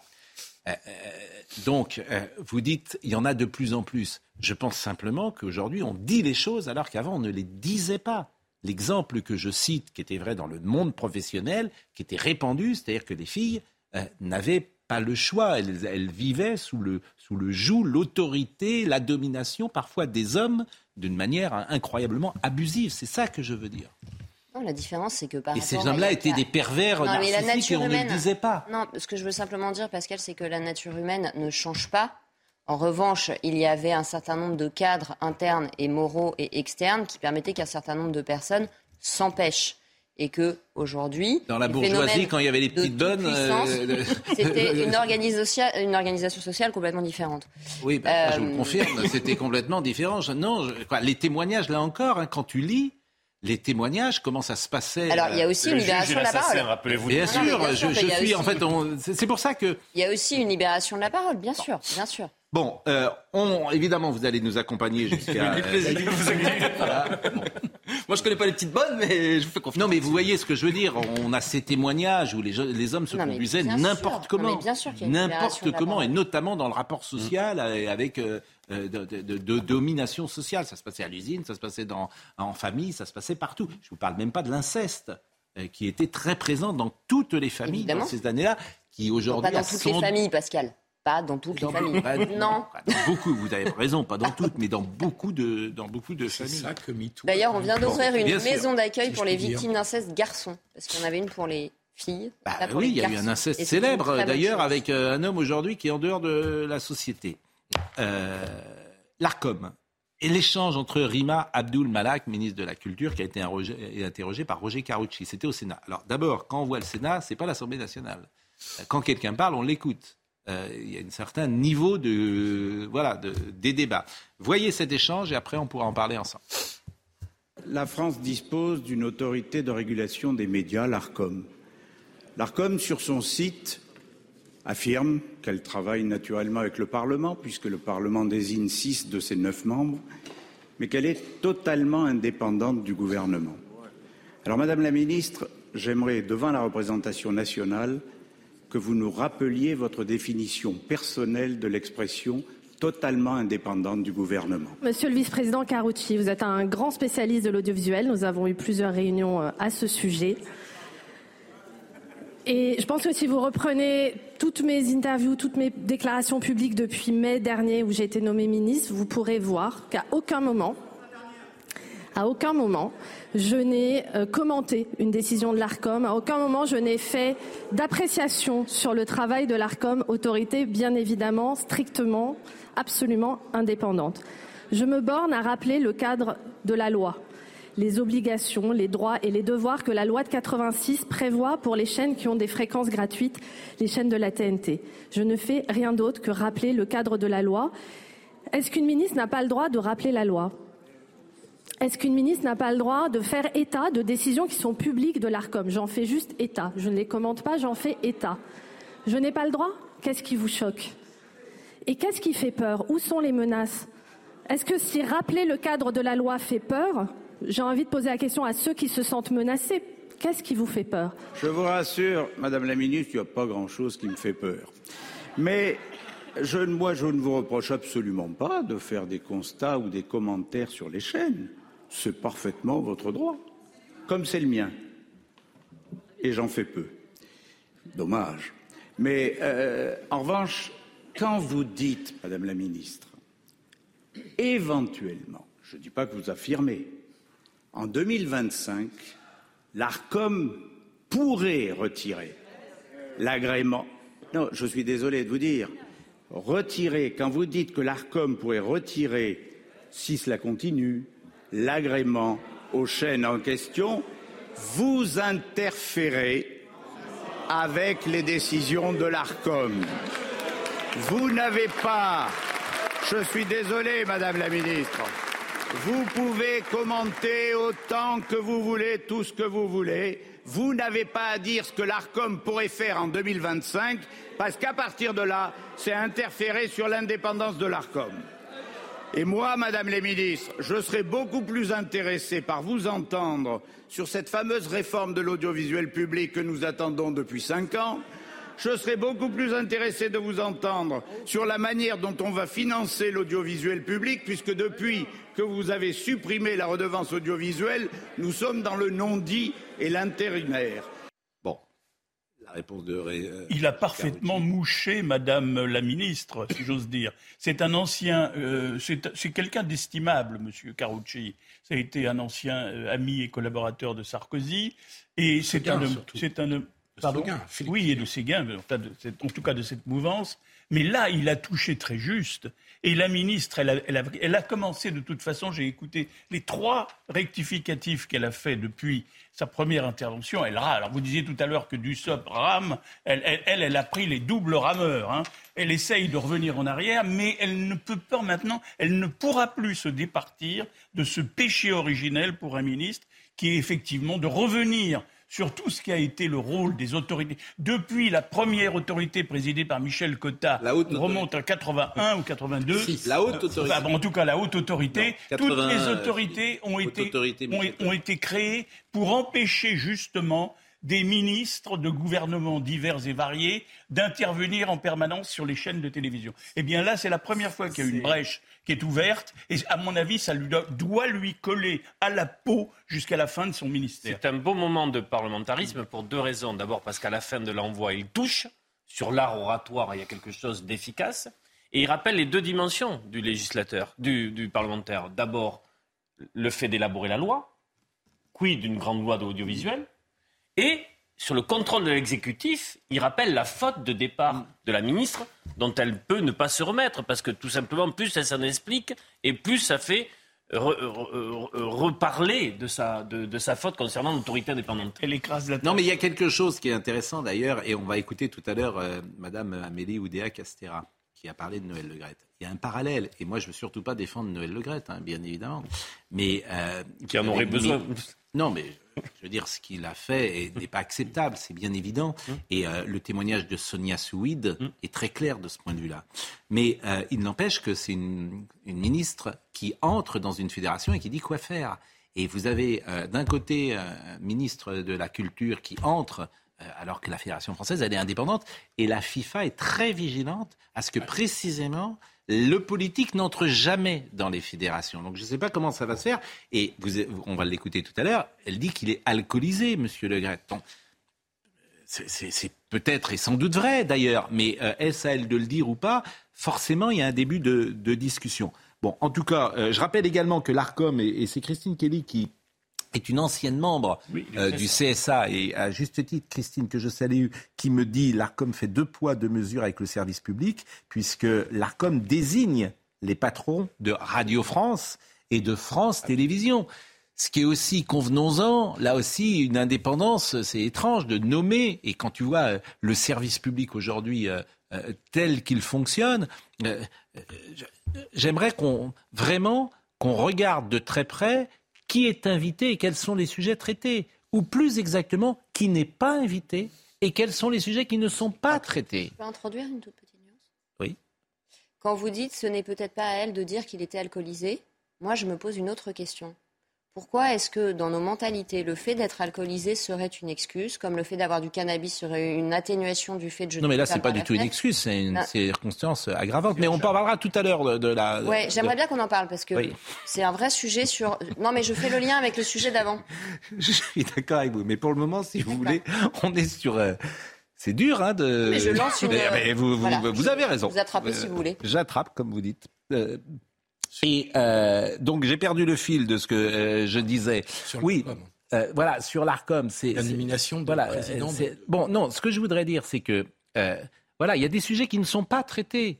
il y a des invités qui ne sont pas reçus. Je cite tous les jours depuis deux semaines Vaincre ou mourir. On pense ce qu'on veut de ce film mais il n'a pas le droit d'être traité sur le service public. ces comédiens n'ont, ces comédiens n'ont pas été invités. Pourquoi Parce que c'est Philippe de Villiers ou la famille de Villiers qui produit, parce que c'est des catholiques vendéens qui se font euh, tuer pendant euh, sous la convention de la République et que c'est pas dans le logiciel de la doxa du moment.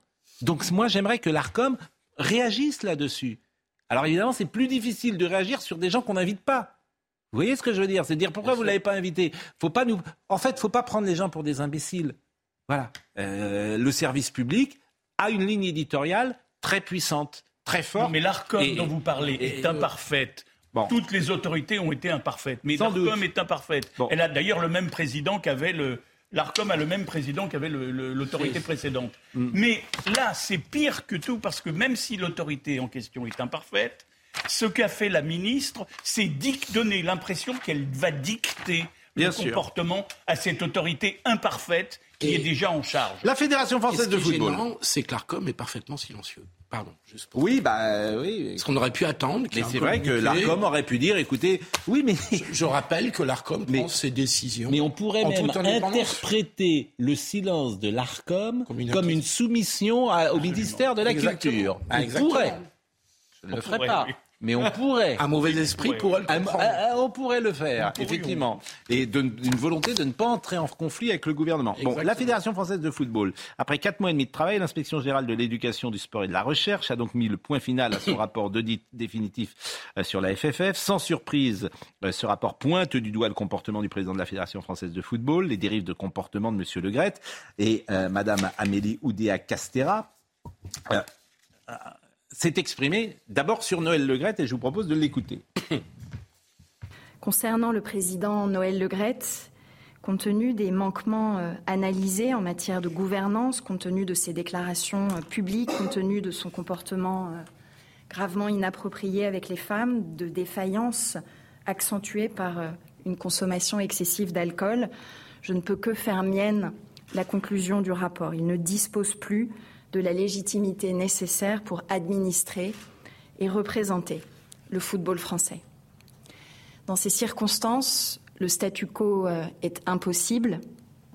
Mais je sais que Noël Legrette est un homme de décision et j'espère donc qu'il prendra les bonnes dans les jours à venir pour la fédération, mais aussi pour lui-même. S'il ne le fait pas, bien sûr, d'autres voies existent pour la Fédération française de foot, d'autres cordes de rappel sont là et pourront euh, être activées. Alors c'est vrai qu'il euh, faut expliquer aux uns aux autres que la fédération c'est un pouvoir de délégation et que tu pourrais euh, d'une manière ou d'une autre reprendre ce pouvoir de délégation, ce qui est rarement arrivé, je crois, dans l'histoire du, sport français. Mais c'est une possibilité, sans doute Madame Oudéa Castera fait-elle référence à cela. Deuxième passage sur la mission, cette fois-ci sur la gouvernance qui est remise en cause, et c'est là qu'elle parle de, entre guillemets, l'alcoolisme de Noël Legrette. La mission euh, a également établi le caractère parfois déplacé, parfois injurieux des propos de M. Euh, Le et en soulignant que ces propos pouvaient être euh, accentués, aggravés par une consommation excessive d'alcool. Ces dérives, bien évidemment, sont préjudiciables à l'image de la Fédération française de foot et ne répondent pas aux exigences d'une fonction de président d'une telle fédération, y compris en termes d'image, de confiance donnée euh, aux pratiquants, aux familles et de rayonnement à l'international. Euh, je vous propose d'écouter l'avocate euh, de Noël Legrette parce qu'elle elle était assez remontée ce matin. J'ai entendu, vous l'avez peut-être entendu sur RTL, et elle, elle conteste évidemment de manière très forte puisque elle, défend Monsieur Legrette. Écoutons son avocat. Pour le moment, ben, écoutez, il prendra euh, sa décision tranquillement. Et c'est certainement pas euh, sous la pression euh, de la ministre, hein, puisqu'il y a quand même une enquête sous grosse influence politique. Ah, il prendra sa décision tranquillement. Hein. il n'y a pas le feu à la Fédération française de foot, donc il prendra son temps il prendra la décision tranquillement qui s'impose il est euh, complètement euh, avec un sentiment euh, d'injustice totale. Et à juste titre, parce que objectivement, mais ce, rapport et cette enquête sont intervenus de manière complètement, mais complètement scandaleuse. C'est-à-dire qu'il n'y a eu aucun respect de l'indépendance ou de l'impartialité ou même du contradictoire qui doit être respecté hein, dans ce type d'enquête administrative. Bon, le témoignage seul de euh, Sonia Souid justifierait que M. Le Gret euh, se tienne à l'écart de la fédération. Euh, elle, dit des choses très graves. et, donc, et ça, c'est. Alors, moi, je ne connais pas tout le rapport, mais ce seul témoignage, elle a témoigné dans le journal L'équipe d'ailleurs, justifie que M. Le Gret prenne pour le moins de la distance. Mais le dernier passage que je voulais vous faire écouter, c'est euh, Madame Oudéa Castera qui a parlé euh, du rapport de Noël Le précisément. Ah, elle n'a pas euh, Marine Lançon. Mais dans ces, deux, dans ces deux rapports, il y a la même dérive, si vous permettez. Dans ces deux interventions ministérielles, c'est très différent, c'est deux cas très différents mais on sent la même hmm. pression qui est, je dirais le mot simplement, totalitaire. C'est-à-dire de s'arroger, bah, des pouvoirs hein. au-delà des pouvoirs qui vous sont confiés. Il y a une dimension personnelle, c'est-à-dire la détestation entre les deux est connue. Oui, mais, oui, mais, la détestation est connue. Mais normalement, le responsable politique devrait ne pas humilier une personne comme elle le fait là pour obtenir de lui la décision qui s'impose. Alors c'est vrai que là, on, on, ne lui permet pas d'avoir une porte de sortie, c'est ce qu'on disait hier soir, honorable. Écoutons, je vous donne la parole, mais écoutons le dernier passage de Mme Oudéa Castera euh, sur euh, le comportement reproché à Noël Le avec les femmes. La mission rend également compte d'une attitude problématique vis-à-vis des femmes, avec des comportements euh, gravement inappropriés qui ne peuvent pas être considérés comme respectueux de la dignité euh, des personnes, avec des paroles, et oui, avec des SMS, des SMS même réguliers. La mission euh, évoque ainsi des propos ou des écrits de M. Legret ambigus pour certains et à caractère clairement sexuel pour d'autres, caractérisés aussi par des horaires d'envoi, un caractère répétitif et la nature des destinataires, à chaque fois des femmes placées sous son autorité ou dans une relation euh, de dépendance, d'influence, et ce même après le déclenchement euh, des travaux de, la mission. Bon, je rappelle que pour le moment, sur le plan judiciaire, rien n'a été euh, enclenché. Là, elle a qu'à déposer plainte, puisque apparemment, elle fait référence à des, à des, à, des actes. Hmm. Qui, mais moi, je serais le monsieur. Moi, j'ai rien, je le connais même pas. Le grec, j'ai jamais rencontré. Je suis pas un footballeur. Mais ça m'intéresse pas tellement. Mais vraiment, là, je serais à sa place. Je trouve que j'ai été gravement diffamé. Gravement diffamé. Je porte plainte contre Évidemment qu'il est bah. C'est vrai qu'il y a, euh, ce sont des témoignages euh, qui, euh, alors tout est parti d'une enquête dans un magazine de, foot, mais je vous dis, je vous répète, le seul témoignage de Sonia Souid justifierait que M. Le prenne le large. Hein, Même si cette femme n'a pas déposé plainte non plus. Mais jusqu'à présent. Mais, mais oui, c'est un, c'est pour ça que j'ai je, des précautions oratoires. J'ai dit ce, ce témoignage justifierait, c'est un comportement manifestement qui est inadapté pour un président de. Il relève pas du pénal, mais qui est inadapté. Bah, qui est inadapté, c'est-à-dire que quand euh, il envoie un SMS euh, en disant euh, la quatrième bouteille de champagne, je la boirai sans vous, etc. Avec quelqu'un qui était une agent de joueur, donc avec lequel tu as un lien sinon de subordination, mais en tout cas un lien euh, dans ce même univers et que toi-même tu es président de la Fédération française, c'est un comportement inadapté. Je ne sais pas s'il relève du pénal, mais c'est un comportement inadapté. Pas qui relève du pénal, mais c'est vrai qu'on a attendu un président de la Fédé qui voilà. Euh, c'est un comportement inadapté. Vous vouliez dire un mot là-dessus tout à l'heure. Vous vouliez dire, oui, bien sûr. Vous vouliez dire un mot tout à l'heure. Je vous donne la parole. Non, non, je, sais, je trouve que c'est très délicat d'avoir. Euh, faut prendre des pincettes parce que d'un autre côté, c'est un gouvernement qui dit vouloir défendre. Euh, défendre les femmes dans ce genre de situation. Et quand vous êtes sous l'autorité de quelqu'un et qu'il vous dit discrètement, comme le dit Monsieur Le Gret, euh, mon médecin estime que ça irait mieux si je me tapais une grande blonde. Euh, on est contente aussi quand on est une femme d'être défendue. et quand un homme vous traite de milf dans les couloirs, il n'a pas, toujours, pas toujours la circonstance atténuante ou aggravante, c'est selon, de l'alcool. Donc je trouve que c'est très difficile en fait. C'est vraiment, on peut pas être manichéen dans cette histoire sur la position de la ministre qui essaye aussi d'être cohérente avec la ligne de défense des femmes. Et à un moment donné, il va moi je ça soulignais simplement que euh, la FIFA, parce que pour connaître bien le, foot, euh, la FIFA est très vigilante. La politique n'entre pas euh, dans la gestion des Alors, fédérations. Et c'est pour ça, c'est ce que vous avez dit très justement d'ailleurs. Tout ça est, délicat parce que. Il n'est pas novice en la matière, Madame, ce monsieur. Madame Oudéa Castera a des intentions qui sont louables, sans doute de vouloir protéger. Moi, je crois, je bah, suis très très prudente. Sont je pense de vouloir protéger la gouvernance de la fédération. Chose, quand le politique fait quelque chose, on voit 1% des intentions et 99%, on ne sait pas. Mais à la limite, peu importe, parce que ce qui se passe là avec M. Le Gret, ça se passe, ça se passe envie, dans plein d'autres milieux. Oui, mais elle a envie dans plein d'autres milieux sportifs, dans plein de milieux du showbiz, dans plein plein de milieux. Moi, j'ai des patients qui me rapportent des trucs, mais abyssaux. Oui, mais restons sur ce domaine. La ministre veut donner dans son domaine. Tout à fait, c'est ce que je dis. C'est la première fédération de France. C'est la première vitrine de France. Mmh. Si moi je suis ministre de Sport, je pense comme elle. Je veux des gens qui incarnent euh, le sport et le football qui soient irréprochables. Mmh. Bon. En même temps, euh, je redis ce que je dis. Et ça fait peut-être jurisprudence euh, sur d'autres fédérations. C'est difficile d'entrer parce que M. Le Gret, il a été élu, mmh. il a sa légitimité. S'il ne veut pas démissionner, bah, personne ne le fera démissionner et euh, il n'y a aucune action euh, judiciaire qui est en, Mais ça, c'est, ça, questionne. Donc, moi, je vous donne les deux. Euh, Ce que je crois comprendre, c'est que de toute façon, le Gret a perdu beaucoup de légitimité, y compris au sein de la base du football, dans les, dans les clubs de foot de base, notamment après ses déclarations sur Zidane. Donc, il va sortir à un moment ou à un autre, parce qu'à partir du moment où la base du football, qui est sa base électorale, ne le soutient pas, il va sortir à un moment ou à un autre. En revanche, ce qu'on aimerait peut-être pour vraiment clarifier l'action de la ministre et aller dans le sens de la transparence qu'on peut attendre, c'est que ce rapport soit complètement publié. Oui, bien sûr, moi je suis d'accord. Ce n'est pas, le cas aujourd'hui. On, a, eu, a eu des bouts. Vous avez raison. Il faut qu'il soit euh, absolument publié. Bon, euh, à suivre. À suivre parce qu'il y a un COMEX demain. Est-ce que le COMEX va demander Parce qu'aujourd'hui, tout ça est un peu compliqué, mais le COMEX, euh, si M. Le Gret ne, domine, ne, démissionne, pas le COMEX va euh, faire une procédure disciplinaire contre M. Le Gret, ce qui serait quand même très humiliant, puisqu'il passerait devant une commission de discipline de la fédération, et c'est là qu'il pourrait être viré.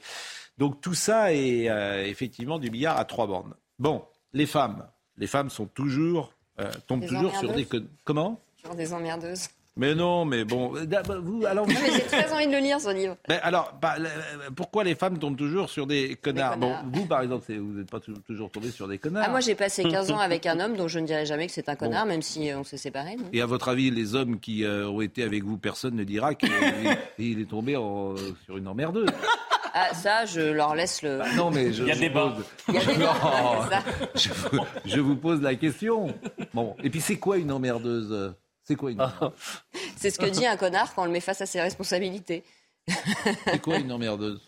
Bah, une emmerdeuse, c'est beaucoup de choses. Par exemple, euh, si tous les jours tu entends une petite voix lancinante te répéter sans cesse tout ce que tu dois faire, pas la peine d'aller chez un prêtre te faire exorciser, c'est juste que tu habites avec une emmerdeuse. Oui, c'est genre de la petite voix qui est toujours C'est ce genre de petites choses qu'on raconte dans le livre, mais qui derrière entraîne effectivement, c'est parce que peut-être qu'elle est aussi avec un, connard, et c'est ça le, ce qui est rigolo. Vous avez qu'à descendre les poubelles. Exactement. mais je rappelle que c'est un livre. Attention, parce que là on était sur un sujet très lourd avant. Oui, bien Moi, c'est de la rigolade. Hein. C'est de la rigolade. Je ne suis pas psychologue, je suis pas sociologue. Je suis juste un, un rigolo. Bon, euh, si, si, tu vis euh, avec un connard et que tu cherches à te souvenir des bons moments, rappelle-toi ta vie avant votre rencontre. voilà, c'est le genre de choses qu'on peut se dire moi, je pense qu'il y a des gens surtout qui aiment bien parfois être. Euh, Se faire emmerder Oui. J'ai l'impression, non Le masochisme masculin, on pourrait faire une émission là-dessus. Bah, je pense qu'il y a des gens qui aiment bien, qui, qui, voilà, qui ont quitté leur mère et puis qui retrouvent une femme qui euh, ressemble à leur mère. Ils sont très contents d'être euh, comme ça, pilotés. Il y a plein d'hommes. Non, mais pourquoi vous riez Une continent de questions. Comment oui. Non, mais il y en a, et puis il y en a d'autres qui sont différents. Comment On n'a pas du tout envie d'être votre mère. Oula. En couple. ça règle ses comptes. Oui, mais alors, alors oui, mais est-ce que vous avez le sentiment que certains hommes ont envie de trouver Oui, mais bien sûr, mais comme certaines femmes ont envie d'une relation qui n'est pas forcément une relation d'adulte à adulte. C'est pas simple la vie de couple. Ah bah non, c'est le domaine le plus difficile. C'est beaucoup plus difficile que le boulot ou même les enfants. Ah bon? Bah bien sûr, parce que ça demande d'avoir tellement bossé sur soi, on n'a jamais fini de régler des trucs. Ah bon?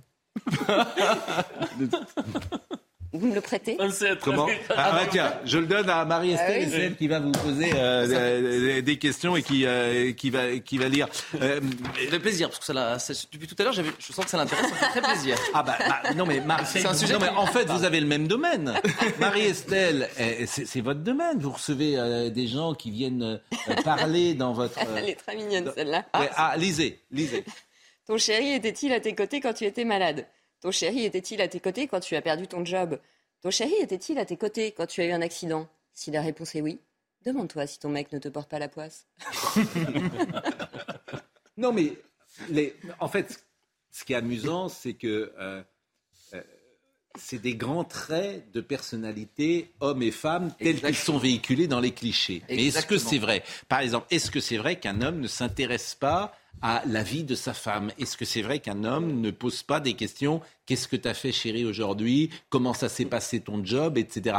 Est-ce que c'est vrai qu'un homme ne fait rien le dimanche et qu'il est devant sa télé à jouer à la PlayStation? non. non. Mais je pense que ce serait moins drôle d'avoir fait un livre pourquoi les hommes euh, s'intéressent quand même un petit peu à ce que font leurs femmes et pourquoi les hommes euh, sont sympas avec, euh, avec leurs femmes et font toutes les tâches ménagères? Ce serait moins drôle à raconter. Mais évidemment, heureusement que c'est la réalité en 2023. Et c'est pour ça que ce livre est drôle et parce que je parle de choses effectivement un peu dans les clichés, mais qui sont des fois quand même inspirées de, de faits réels ou de choses que j'ai vécues, que je pense qu'on a tous un peu vécu. Ben regardez, je sais pas ce que, ce que lit.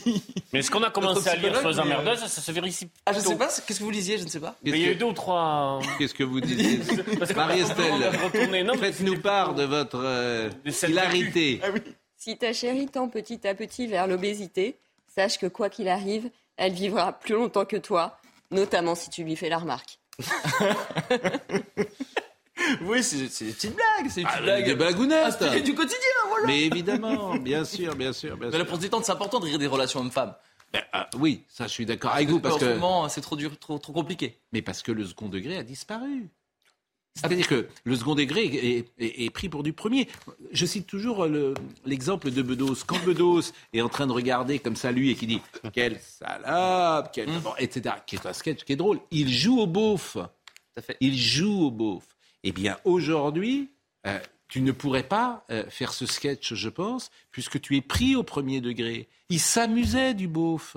Il s'amusait. Et nous, ici, souvent, c'est ce qu'on fait. Peut-être que je peux avoir le même problème. Si quelqu'un prend ce livre au premier degré, je vais peut-être avoir euh, beaucoup de ah, mais Je pense, honnêtement, mais je pense que les gens qui l'achètent ne cherchent pas ça, cherchent justement à rire et ont compris, enfin en tout cas j'espère, euh, ont compris qu'on est là pour, pour se détendre et prendre du bon Mais temps. vous savez ce qui me gêne le plus, moi, souvent, chez Sandrine Rousseau et, et chez. Euh, c'est le manque d'humour. Il n'y a absolument aucune place pour la dérision. Moi, si j'interrogeais euh, Madame Rousseau, je ferais très attention parce que j'ai l'impression que elle ne, elle ne ah, saisirait pas. L'humour et le totalitarisme font mauvais ménage. Hein.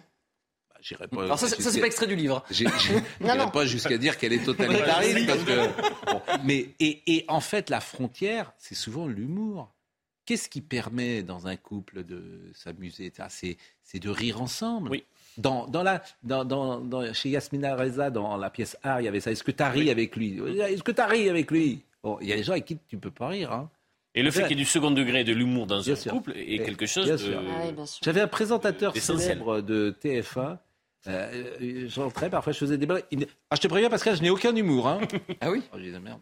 Comment on va pouvoir communiquer alors? Parce que c'est pas mal de parler. Mais il était inaccessible au second degré. Vous vous souvenez de ce présentateur que je ne citerai pas euh, Gérard Carrero. Mais vous pensez peut-être pas au même que moi. Audrey Berthaud, qui a beaucoup d'humour et beaucoup d'esprit. Et qui va donner des... Pierre Palmade sera de nouveau entendu euh, ce matin. Sa garde à vue a duré plusieurs heures euh, hier. Elle va donc reprendre euh, ce matin concernant la garde à vue de l'un des deux hommes présents dans la voiture lors de l'accident. On vient d'apprendre qu'elle a été prolongée. Philippe Martinez et Laurent Berger sont à Albi aujourd'hui. En choisissant la capitale du Tarn pour manifester, les leaders syndicaux ont voulu mettre en lumière la contestation qui grandit dans les villes moyennes. Ils veulent également montrer que tout ne se joue pas à Paris. Et puis une étape cruciale pour le plus vieux président jamais élu aux États-Unis. À 80 ans, Joe Biden boucle aujourd'hui son bilan médical de routine. La Maison-Blanche a promis de diffuser le rapport du médecin euh, du président. Joe Biden qui a l'intention de se représenter en 2024. Il y a beaucoup de témoignages de gens qui nous appellent évidemment sur ce qu'a dit euh, Madame Rima Abdul Malak et euh, qui lui disent c'est dommage que Madame, Madame le ministre de la Culture n'évoque pas la perte de millions d'euros d'argent public de Delphine Ernotte dans l'aventure hasardeuse de Salto et France Télévisions. C'est nous qui payons. C'est nous qui payons Salto. Et manifestement, Madame Ernotte, Delphine Ernotte, qui a investi donc dans Salto et qui perd des. Euh, on peut dire beaucoup de. Pour... Ah, c'est quelque chose. Elle s'en fiche. Bon, j'en parlerai demain. On peut en avoir une dernière, non J'en parlerai. Non, non, non, non, non. Ah. Pardon. Non, mais Madame Abdul Malak a attaqué Canal, mais Canal est une maison qui gagne de l'argent. Et ça, c'est plutôt bien euh, d'avoir une société qui gagne de l'argent. Alors que, euh, effectivement, le service public a investi beaucoup d'argent dans Salto. Salto, c'est vous hein, qui payez, c'est moi, etc. C'est euh, beaucoup d'argent perdu par le service public. On peut se tromper, ça peut arriver. Et je ne doute pas que Madame Ernotte soit interrogée très bientôt par Léa Salamé, qui la recevra et qui lui demandera dans son émission pourquoi vous avez perdu autant d'argent dans Salto. Ça sera à suivre peut-être samedi soir dans l'émission Quelle époque de euh, Léa Salamé. Je la salue ou sur France Inter si elle souhaite inviter Madame Ernotte. Je suis sûr que euh, Léa saura poser les questions adéquates. Merci. Merci à vous, merci beaucoup. C'était un plaisir. C'est gentil et je vois que Gros succès. J'ai peut-être trouvé des lectrices, ah bah. alors je suis très heureux. Je vais le mettre dans ma salle d'attente, ça va faire du bien au moral des patients. ah oui, bah en plus vous avez gagné un livre gratos. Michael Thomas. Michael Thomas était à la réalisation. Non mais vous êtes Rodrigue. Ah, Attendez, montrons-le à l'antenne. Hein, montrons-le à l'antenne. Voilà, si nous on peut faire, on peut vous écouter sur Europe 2 hein, le matin. Tous les matins entre 6h et 9h. Vous levez à quelle heure? Je me lève à 4h30. Ah, et vous êtes dans la pénibilité, vous. Faites attention. vous allez partir tôt. Michael Thomas, vous avez quel âge? Non, vous n'avez pas. Hein? J'ai 37 ans. Ça va, vous faites plus jeune. Michael Thomas était à la réalisation, Rodrigue Le Prado était au son, Dominique Raymond était à la vision. Merci à Marine Lançon, bien sûr, à Justine Cerquera, à Jean-Marc Morandini dans une seconde. Et rendez-vous ce soir. Merci, bonne journée à tous.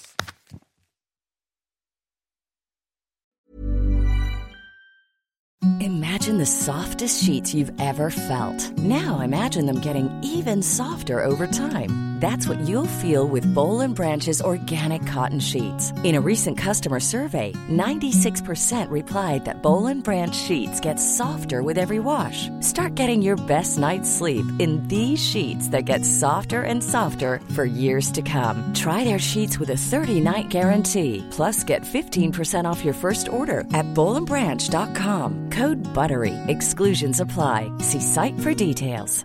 Planning for your next trip? Elevate your travel style with Quince. Quince has all the jet setting essentials you'll want for your next getaway, like European linen, premium luggage options, buttery soft Italian leather bags, and so much more. And is all priced at 50 to 80% less than similar brands. Plus, Quince only works with factories that use safe and ethical manufacturing practices. Pack your bags with high-quality essentials you'll be wearing for vacations to come with Quince. Go to quince.com/pack for free shipping and 365-day returns.